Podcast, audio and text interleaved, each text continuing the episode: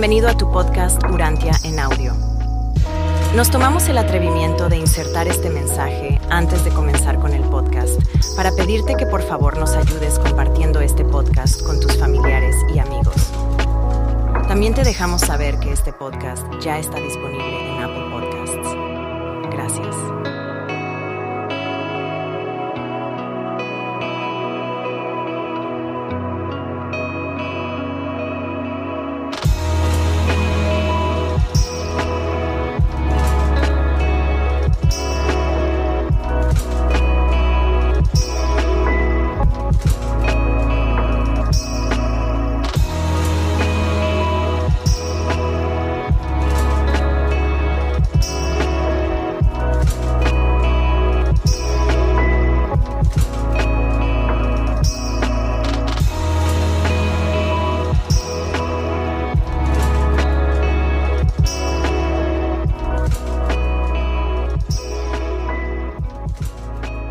Escrito 156.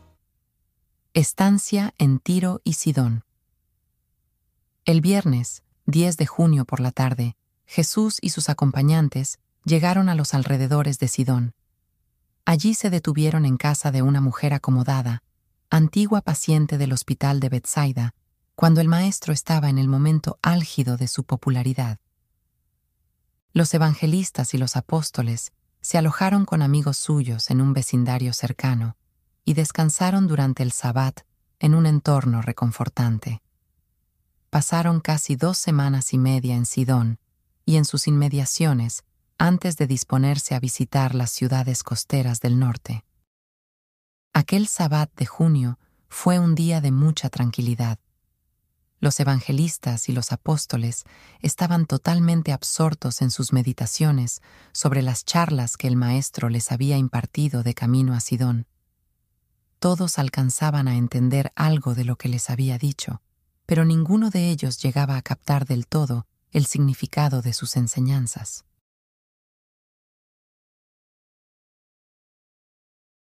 ¡1! La mujer siria. Cerca de la casa de Carusca, donde se alojaba el maestro, vivía una mujer siria que había oído hablar mucho de Jesús como gran sanador y maestro, y, ese sabbat por la tarde, fue a verlo con su joven hija. La niña, de unos doce años de edad, estaba aquejada de una grave alteración nerviosa, caracterizada por convulsiones y otras preocupantes manifestaciones. Jesús había pedido a sus acompañantes que no dijeran a nadie de su presencia en casa de Carusca, explicando que quería descansar.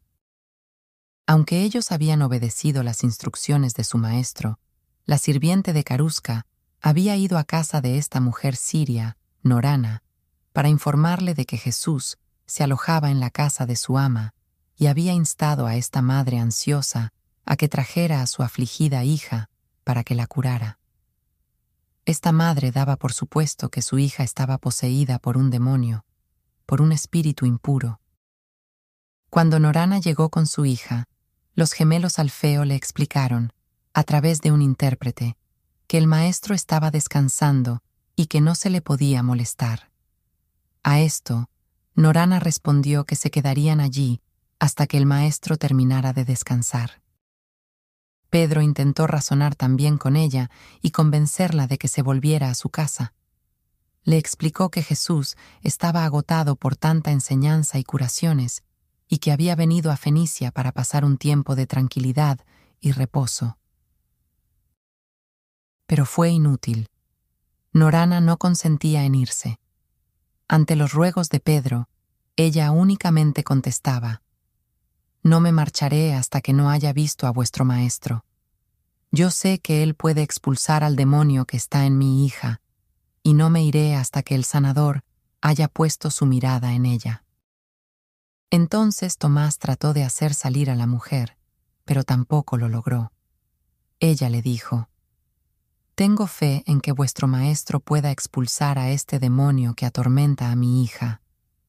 He oído de sus portentosas obras en Galilea, y creo en él. ¿Qué os pasa a vosotros, sus discípulos, que echáis a los que vienen buscando la ayuda de vuestro Maestro. Y cuando habló de ese modo, Tomás se retiró. Luego se presentó Simón Celotes y discutió con Norana. Simón le dijo, Mujer, eres una gentil de habla griega, no es justo que esperes que el maestro tome el pan de los hijos del pueblo predilecto y se lo eche a los perros. Pero Norana no se sintió ofendida por la rudeza de Simón.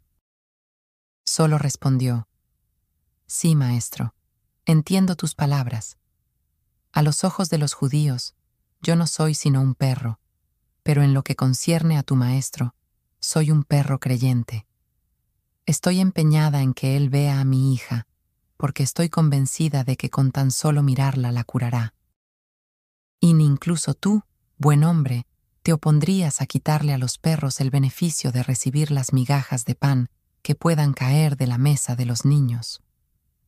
Justo en ese momento, ante todos ellos, la pequeña fue presa de una violenta convulsión y la madre les gritó, Veis cómo mi pequeña está poseída por un espíritu maligno.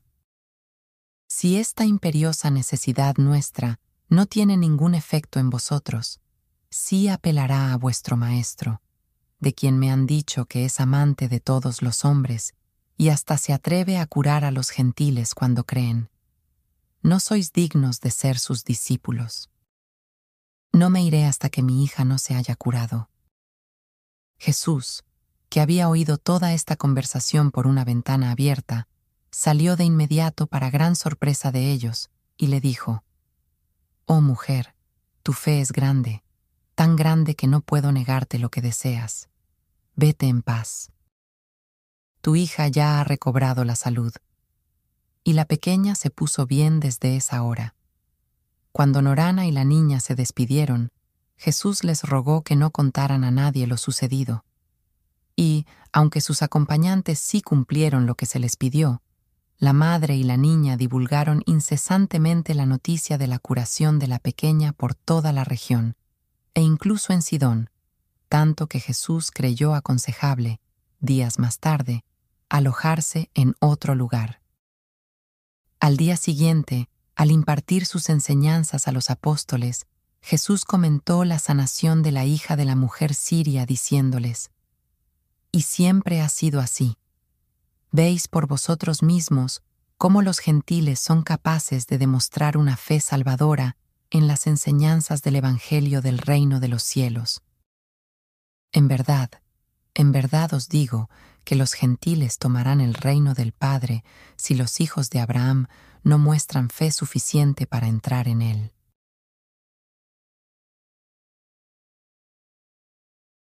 2. Enseñanzas en Sidón.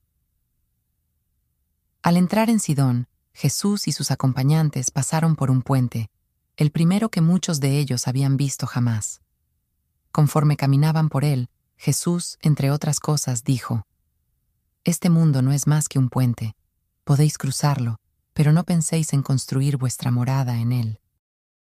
Mientras los veinticuatro comenzaban su labor en Sidón, Jesús se alojó hacia el norte de la ciudad, en casa de Justa y de Berenice, su madre. Jesús enseñaba a los veinticuatro cada mañana en la casa de Justa, y durante las tardes y las noches salían a distintos lugares de Sidón a enseñar y predicar. Los apóstoles y los evangelistas estaban muy animados por el modo en el que los gentiles de Sidón acogían su mensaje. Durante su breve estancia allí se sumaron muchos al reino. Este período de unas seis semanas en Fenicia resultó muy provechoso en cuanto a la labor de ganar almas. Pero los más recientes escritores judíos de los Evangelios prestaban poca atención al cálido recibimiento de las enseñanzas de Jesús por parte de dichos gentiles. Justo en este preciso instante en el que tantos de su propio pueblo eran hostiles hacia él. En muchos aspectos, estos creyentes gentiles sentían un mayor aprecio por las enseñanzas de Jesús que los judíos. Una mayoría de estos sirofenicios de habla griega no solo llegó a entender que Jesús era como Dios, sino también que Dios era como Jesús. estos llamados paganos adquirieron un buen entendimiento de las enseñanzas del Maestro sobre la consistencia de las leyes de este mundo y de todo el universo. Lograron comprender la idea de que Dios no hace acepción de personas, razas o naciones, que con el Padre Universal no hay favoritismos, que el universo es por siempre y por completo observante de la ley e indefectiblemente digno de confianza. Estos gentiles no temían a Jesús, se atrevieron a aceptar su mensaje. A través de los tiempos, los hombres podrían haber comprendido a Jesús, pero han tenido miedo a hacerlo. Jesús dejó claro a los veinticuatro que él no había huido de Galilea porque le faltara valor para hacer frente a sus enemigos. Ellos entendieron que él no estaba aún preparado para un enfrentamiento abierto con la religión establecida, y que no buscaba convertirse en mártir. En una de estas charlas en la casa de Justa, el Maestro dijo a sus discípulos por primera vez que el cielo y la tierra pasarán, pero mis palabras de verdad no pasarán. El tema tratado por Jesús durante la estancia en Sidón fue el progreso espiritual.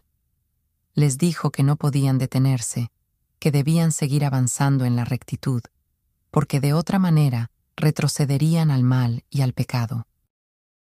Les instó a que se olvidaran de las cosas del pasado, mientras seguían adelante hasta llegar a abrazar las realidades más grandes del reino. Les rogó que no se contentaran con ser meros niños en el Evangelio, sino que se esforzaran por crecer y lograr el mayor desarrollo posible de filiación divina en la comunión del Espíritu y en la fraternidad de los creyentes. Dijo Jesús, Mis discípulos no solo deben dejar de hacer el mal, sino aprender a hacer el bien. No solo debéis estar limpios de todo pecado deliberado, sino incluso asimismo rechazar cualquier sentimiento de culpa. Si confesáis vuestros pecados, estos os serán perdonados. Por ello, procurad tener siempre una conciencia sin ofensa. Jesús disfrutaba bastante del agudo sentido del humor característico de estos gentiles. Fue el sentido del humor de Norana, la mujer siria, al igual que su gran y perseverante fe, lo que tanto enterneció el corazón del Maestro y apeló a su misericordia. Jesús lamentaba profundamente que su pueblo, los judíos, carecieran de humor. Una vez le dijo a Tomás, mi pueblo se toma a sí mismo demasiado en serio, casi no aprecian el humor. La opresiva religión de los fariseos nunca podría haberse originado en un pueblo con sentido del humor. Asimismo, les falta coherencia, cuelan el mosquito y se tragan el camello.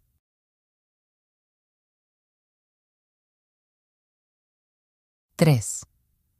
Viaje hacia el norte por la costa.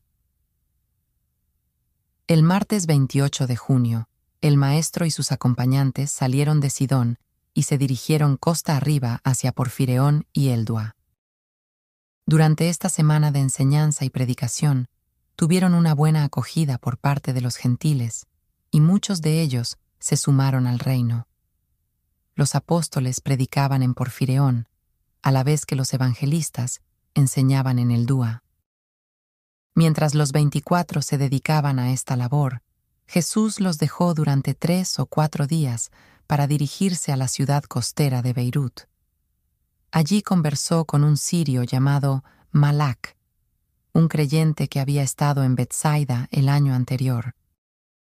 El miércoles 6 de julio, todos ellos regresaron a Sidón y se quedaron en la casa de Justa hasta el domingo por la mañana, momento en el que partieron por la costa, en dirección sur, hacia Tiro, a través de Sarepta. Llegaron a Tiro el lunes 11 de julio. Para entonces, los apóstoles y los evangelistas ya se estaban acostumbrando a trabajar entre los llamados gentiles, que, en su mayoría, descendían en realidad de las tempranas tribus cananeas de origen semita aún anterior. Todos estos pueblos hablaban la lengua griega, a los apóstoles y a los evangelistas les sorprendió sobremanera observar el entusiasmo de estos gentiles por oír el Evangelio y la facilidad con la que muchos de ellos creían.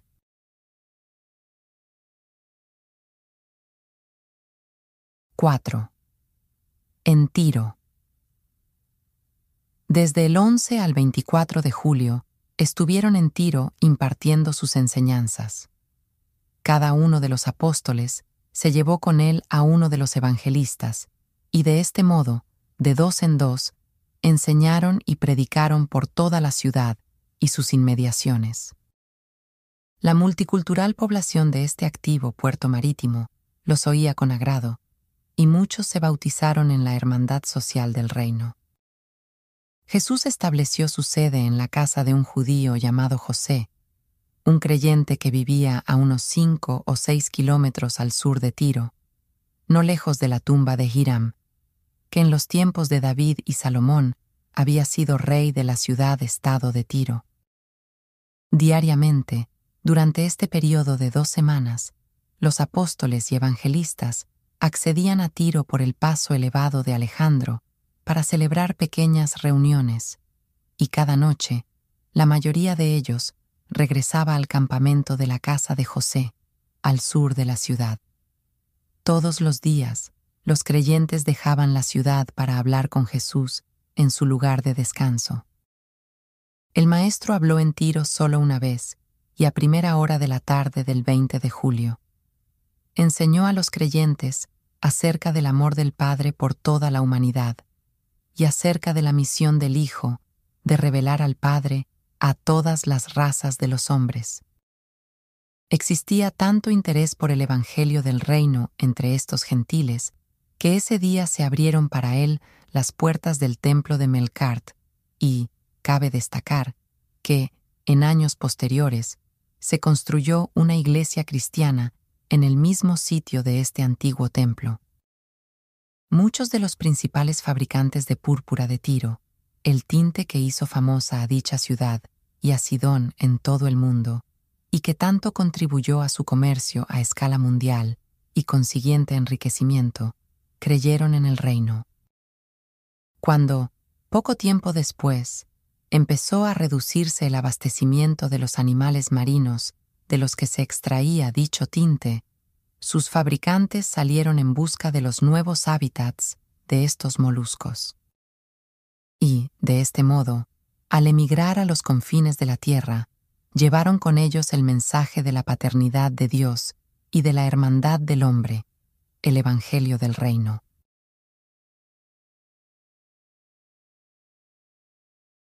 ¡4! En Tiro. Desde el 11 al 24 de julio estuvieron en Tiro impartiendo sus enseñanzas. Cada uno de los apóstoles se llevó con él a uno de los evangelistas, y de este modo, de dos en dos, enseñaron y predicaron por toda la ciudad y sus inmediaciones.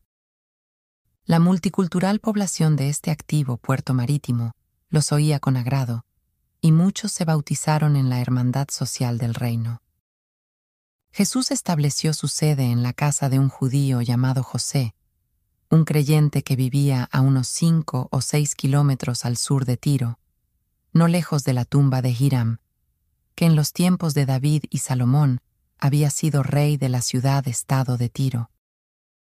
Diariamente, durante este periodo de dos semanas, los apóstoles y evangelistas accedían a Tiro por el paso elevado de Alejandro para celebrar pequeñas reuniones, y cada noche, la mayoría de ellos regresaba al campamento de la casa de José, al sur de la ciudad. Todos los días, los creyentes dejaban la ciudad para hablar con Jesús en su lugar de descanso. El maestro habló en Tiro solo una vez, y a primera hora de la tarde del 20 de julio. Enseñó a los creyentes acerca del amor del Padre por toda la humanidad, y acerca de la misión del Hijo de revelar al Padre a todas las razas de los hombres.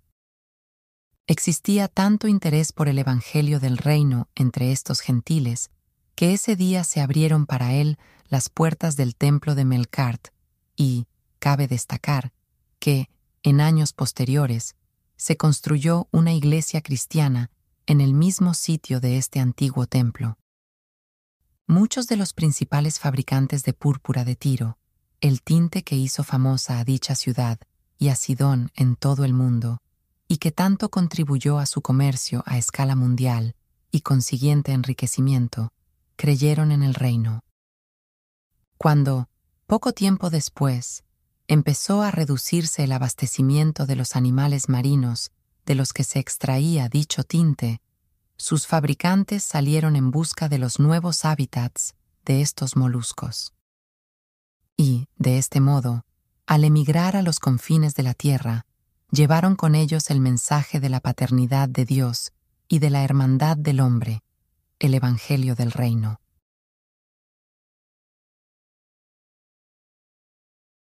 5. Enseñanzas de Jesús en Tiro. Aquel miércoles y a la caída de la tarde, en el transcurso de su sermón, Jesús contó primeramente a sus seguidores la historia del lirio blanco que alza alta su cabeza pura y nevada hacia el sol, mientras que sus raíces se hunden en el fango y el lodo del suelo oscuro. Del mismo modo, dijo, el hombre mortal, aunque su origen y su ser estén enraizados en el suelo animal de la naturaleza humana, puede, por la fe, elevar su naturaleza espiritual al sol de la verdad celestial y realmente rendir los nobles frutos del Espíritu. Durante este mismo sermón, Jesús utilizó la primera y única parábola relacionada con su propio oficio, la carpintería, cuando los instaba a construir buenos cimientos sobre los que pudiera crecer un carácter noble dotado espiritualmente, él dijo, Para rendir los frutos del Espíritu, debéis haber nacido del Espíritu. Si queréis vivir una vida llena del Espíritu entre vuestros semejantes, debéis dejaros enseñar y guiar por el Espíritu. Pero no cometáis el error del carpintero insensato, que malgasta su valioso tiempo cuadrando midiendo y alisando su madera carcomida por la polilla y podrida en su interior, para, después, tras haberse entregado esforzadamente a su trabajo con esta viga defectuosa, tiene que rechazarla por ser inadecuada para los cimientos del edificio que va a construir y que va a tener que soportar la agresión del tiempo y las tormentas.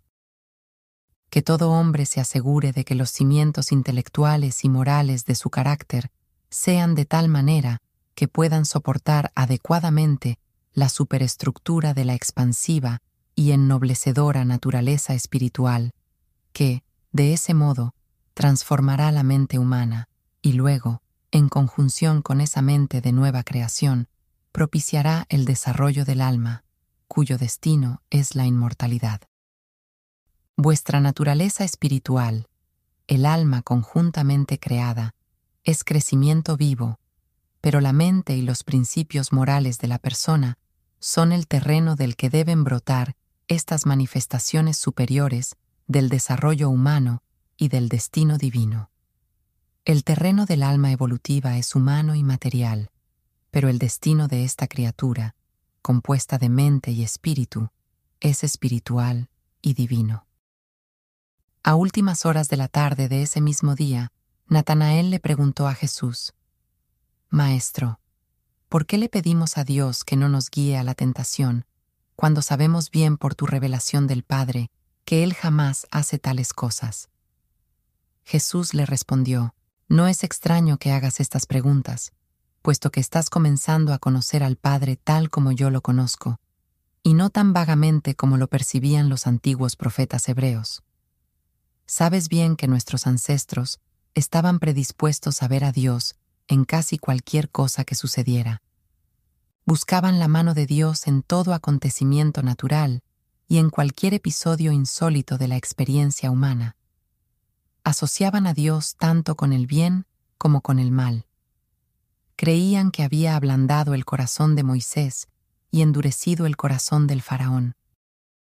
Cuando el hombre se sentía impulsado a hacer algo, ya fuese bueno o malo, tenía por costumbre justificar estas inusuales emociones diciendo, El Señor me habló y me dijo, haz esto y aquello, o ve aquí y allá.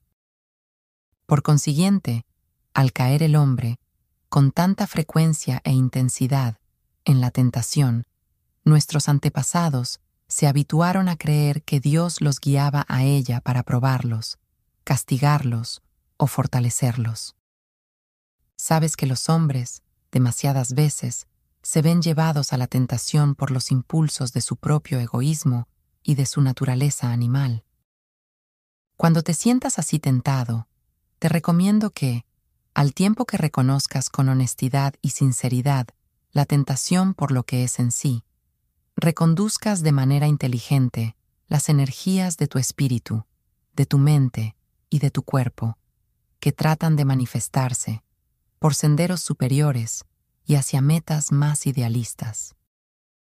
Con ello podrás transformar tus tentaciones en el más elevado e inspirador servicio a los mortales y evitarás, casi en su totalidad, esos vanos y debilitadores conflictos entre la naturaleza animal y la naturaleza espiritual. Pero me gustaría avisarte de la insensatez de tratar de vencer la tentación tratando de suplantar este deseo por otro supuestamente superior, sencillamente mediante la fuerza de la voluntad humana. Si en verdad deseas triunfar sobre las tentaciones de tu naturaleza inferior, debes llegar a un punto ventajoso espiritualmente en el que real y auténticamente hayas desarrollado interés y amor por esas formas superiores e ideales de conducta, que tu mente desea sustituir por dichos otros hábitos de conducta de inferior orden y menos idealistas, que reconoces como tentación. De esta manera, tu transformación espiritual te liberará en lugar de sobrecargarte con la falaz represión de los deseos mortales lo viejo y lo inferior se olvidarán a través del amor por lo nuevo y lo superior. La belleza siempre triunfa sobre la fealdad en los corazones de aquellos que están iluminados por el amor a la verdad. En la energía del afecto espiritual nuevo y sincero existe un gran poder que logra erradicar las viejas tentaciones. Nuevamente te digo, no te dejes vencer por el mal, sino que vence más bien al mal con el bien. Los apóstoles y los evangelistas continuaron con sus preguntas hasta bien entrada la noche, y de las muchas respuestas que Jesús les dio, reformulamos en términos modernos los siguientes pensamientos. Los elementos esenciales para lograr el éxito material son ambición decidida, juicio inteligente y experimentada sabiduría. El liderazgo depende de la habilidad natural, del buen criterio, de la fuerza de voluntad y de la determinación. El destino espiritual, de la fe, el amor y la consagración a la verdad, el hambre y la sed de rectitud, el ferviente deseo de encontrar a Dios y semejarse a Él. No os desaniméis cuando descubrís que sois humanos. La naturaleza humana puede tender al mal, pero no es intrínsecamente pecaminosa. No os sintáis desalentados si no podéis olvidar por completo algunas de vuestras experiencias más desafortunadas. Los errores que no podáis olvidar en el tiempo se olvidarán en la eternidad. Aliviad el peso del alma adquiriendo una más amplia visión de vuestro destino, considerando la expansión de vuestra andadura en el universo. No cometáis el error de valorar el alma por las imperfecciones de la mente o por los apetitos del cuerpo. No juzguéis al alma ni evaluéis su destino por algún único y lamentable suceso humano. Vuestro destino espiritual solo está condicionado por vuestros deseos y propósitos espirituales. La religión es una vivencia exclusivamente espiritual del alma inmortal evolutiva del hombre que conoce a Dios. Pero la fortaleza moral y la energía espiritual son fuerzas poderosas que pueden emplearse para abordar situaciones sociales difíciles y resolver complejos problemas económicos. Estos atributos morales y espirituales enriquecen y dan mayor significación a todos los niveles de la vida humana si solo aprendéis a amar a quienes os aman a vosotros, estáis destinados a vivir una vida angosta y miserable. De hecho, el amor humano puede ser recíproco, pero el amor divino busca su satisfacción al darse a los demás. Cuanto menor sea el amor que albergue la naturaleza de cualquier criatura, más amor necesitará, y más satisfará el amor divino esa necesidad. El amor nunca es egoísta, y no puede otorgarse a sí mismo. El amor divino no puede contenerse en sí mismo, debe darse desinteresadamente. Los creyentes del reino deben tener una fe inquebrantable, creer con toda el alma en el triunfo cierto de la rectitud. Los constructores del reino no deben albergar dudas sobre la verdad del Evangelio de la salvación eterna. Los creyentes deben aprender, crecientemente, a apartarse del ajetreo de la vida, escapar del hostigamiento de la existencia material, mientras que revitalizan sus almas, inspiran sus mentes y renuevan sus espíritus mediante la comunión y la adoración. Quienes conocen a Dios no se desaniman ante los infortunios ni se dejan abatir por las decepciones. Los creyentes son inmunes a la depresión que resulta de trastornos puramente materiales.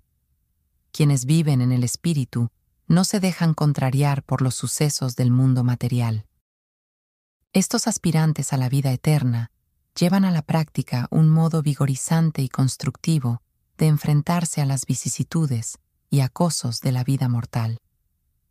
Cada día que un verdadero creyente vive, haya más fácil hacer lo que es recto. Con el paso del tiempo, el verdadero creyente será más capaz de atraer a sus semejantes hacia el amor de la verdad eterna. ¿No sois más imaginativos hoy en vuestra revelación de la bondad a la humanidad de lo que fuisteis ayer? ¿Sabéis mejor recomendar la rectitud este año que el pasado? ¿Os hacéis más y más creativos en el modo en el que guiáis a las almas sedientas al reino espiritual? ¿Son vuestros ideales suficientemente elevados como para garantizaros la salvación eterna, a la vez que vuestras ideas son tan prácticas como para llegar a ser un ciudadano útil que actúa en la tierra en cooperación con vuestros semejantes mortales. En el Espíritu tenéis vuestra ciudadanía en el cielo. En la carne todavía sois ciudadanos de los reinos terrestres. Dad a los césares las cosas materiales y a Dios las espirituales. Vuestra fe en la verdad y vuestro amor por el prójimo miden la capacidad espiritual del alma evolutiva, pero la fuerza del carácter humano mide vuestra capacidad para refrenaros del resentimiento y de la indignación ante la aflicción más profunda. La derrota es el verdadero espejo en el que podéis honestamente ver vuestro auténtico yo. A medida que os hacéis mayores y os volvéis más experimentados en los asuntos del reino, tendréis más tacto en vuestro trato con mortales problemáticos y más tolerancia hacia esas personas obstinadas con las que convivís? El tacto es necesario para mejorar las relaciones sociales. La tolerancia es el rasgo característico de la grandeza del alma. Si poseéis estos dones, poco frecuentes y encantadores, Conforme pase el tiempo, os volveréis más alertas y mejores expertos en vuestro encomiable empeño por evitar innecesarios malentendidos sociales. Estas sensatas almas evitan en sí mismas muchas de las aflicciones como el desequilibrio emocional que padecen quienes se niegan a crecer y se resisten a envejecer con dignidad. Evitad la falta de honradez y de equidad cuando dediquéis vuestros esfuerzos a predicar la verdad y a proclamar el Evangelio. No busquéis un reconocimiento no ganado y ni ansiéis una inmerecida compasión. De gracia recibisteis el amor de las fuentes divinas y humanas al margen de vuestros méritos, y amad de gracia a cambio. Pero, en todas las demás cosas relacionadas con el honor y la adulación, buscad solo aquello que honradamente os pertenezca. El mortal que es consciente de Dios está seguro de su salvación, No teme a la vida, es honrado y constante. Sabe cómo tolerar valientemente sufrimientos inevitables. No se queja cuando se enfrenta a ineludibles penurias. El verdadero creyente no se cansa de hacer el bien simplemente porque se vea obstaculizado. Las dificultades estimulan el fervor del amante de la verdad, mientras que los obstáculos hacen que se redoblen los esfuerzos de este tenaz constructor del reino. Y Jesús les impartió otras muchas enseñanzas antes de disponerse a salir de Tiro.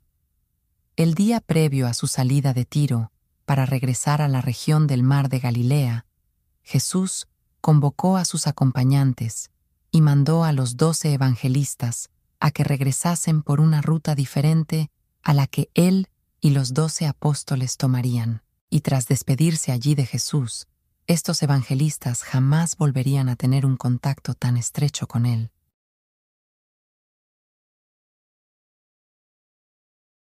—6. Regreso de Fenicia. Hacia el mediodía del domingo, 24 de julio, Jesús y los doce dejaron la casa de José, situada al sur de Tiro, y bajaron a Tolemaida por la costa. Allí se quedaron durante un día, consolando con sus palabras al grupo de creyentes que residía allí. Pedro les predicó a últimas horas de la tarde del 25 de julio. El martes salieron de Tolemaida y se dirigieron por el este, tierra adentro, por la carretera de Tiberias, hasta cerca de Jotapata. El miércoles se detuvieron en Jotapata e instruyeron más a fondo a los creyentes sobre las cosas del reino. El jueves salieron de Jotapata, en dirección norte, por el sendero de Nazaret al monte Líbano, hasta llegar, a través de Ramá, a la aldea de Zabulón. El viernes mantuvieron reuniones con los creyentes en Ramá, población en la que pasaron el Sabbat. Llegaron a Zabulón el domingo 31. Hacia la noche, se reunieron de nuevo y partieron a la mañana siguiente. Una vez que salieron de Zabulón, viajaron hasta el cruce con la carretera de Magdala a Sidón, cerca de Giscala, y desde allí se encaminaron por la costa occidental del lago de Galilea a Genezaret, en el sur de Cafarnaum, donde habían acordado que se encontrarían con David Zebedeo y decidir sobre el próximo paso a dar en su labor de predicar el Evangelio del Reino. Durante su breve encuentro con David, supieron que había muchos líderes de los creyentes congregados al otro lado del lago, cerca de Queresa, y por lo tanto, avanzada aquella misma tarde, tomaron una barca para cruzar el lago. Estuvieron todo un día descansando en las colinas, y al día siguiente se dirigieron al parque cercano donde el maestro había dado de comer a los cinco mil. Allí reposaron tres días, al tiempo que impartían charlas diarias a las que asistían unos cincuenta hombres y mujeres, los creyentes restantes de Cafarnaum y de sus inmediaciones, del que había sido un nutrido grupo. Mientras Jesús estuvo ausente de Cafarnaum y de Galilea, durante su período de estancia en Fenicia, sus enemigos supusieron que todo el movimiento se había disuelto y llegaron a la conclusión de que su salida precipitada mostraba que estaban tan aterrorizados que probablemente nunca volverían de nuevo a darles problemas. La intensa oposición a la que habían estado sometidas sus enseñanzas había casi desaparecido. Una vez más, los creyentes comenzaban a reunirse públicamente y se estaba logrando una paulatina consolidación de estos verdaderos y probados creyentes del Evangelio, los supervivientes de la gran criba recién ocurrida. Felipe, el hermano de Herodes, se había convertido en creyente, aunque poco convencido, de Jesús, y le envió palabra al Maestro de que era libre de vivir y realizar su labor en sus dominios. La orden de cerrar las sinagogas de toda Palestina a las enseñanzas de Jesús y a sus seguidores había tenido consecuencias adversas para los escribas y los fariseos. Al retirarse Jesús, para no ser él mismo objeto de controversias, se produjo de inmediato una reacción de todo el pueblo judío. se generó un sentimiento de indignación generalizada contra los fariseos y los líderes del Sanedrín de Jerusalén. Muchos de los jefes de las sinagogas comenzaron, subrepticiamente, a abrir sus sinagogas a Abner y a sus compañeros, argumentando que estos maestros eran seguidores de Juan y no discípulos de Jesús.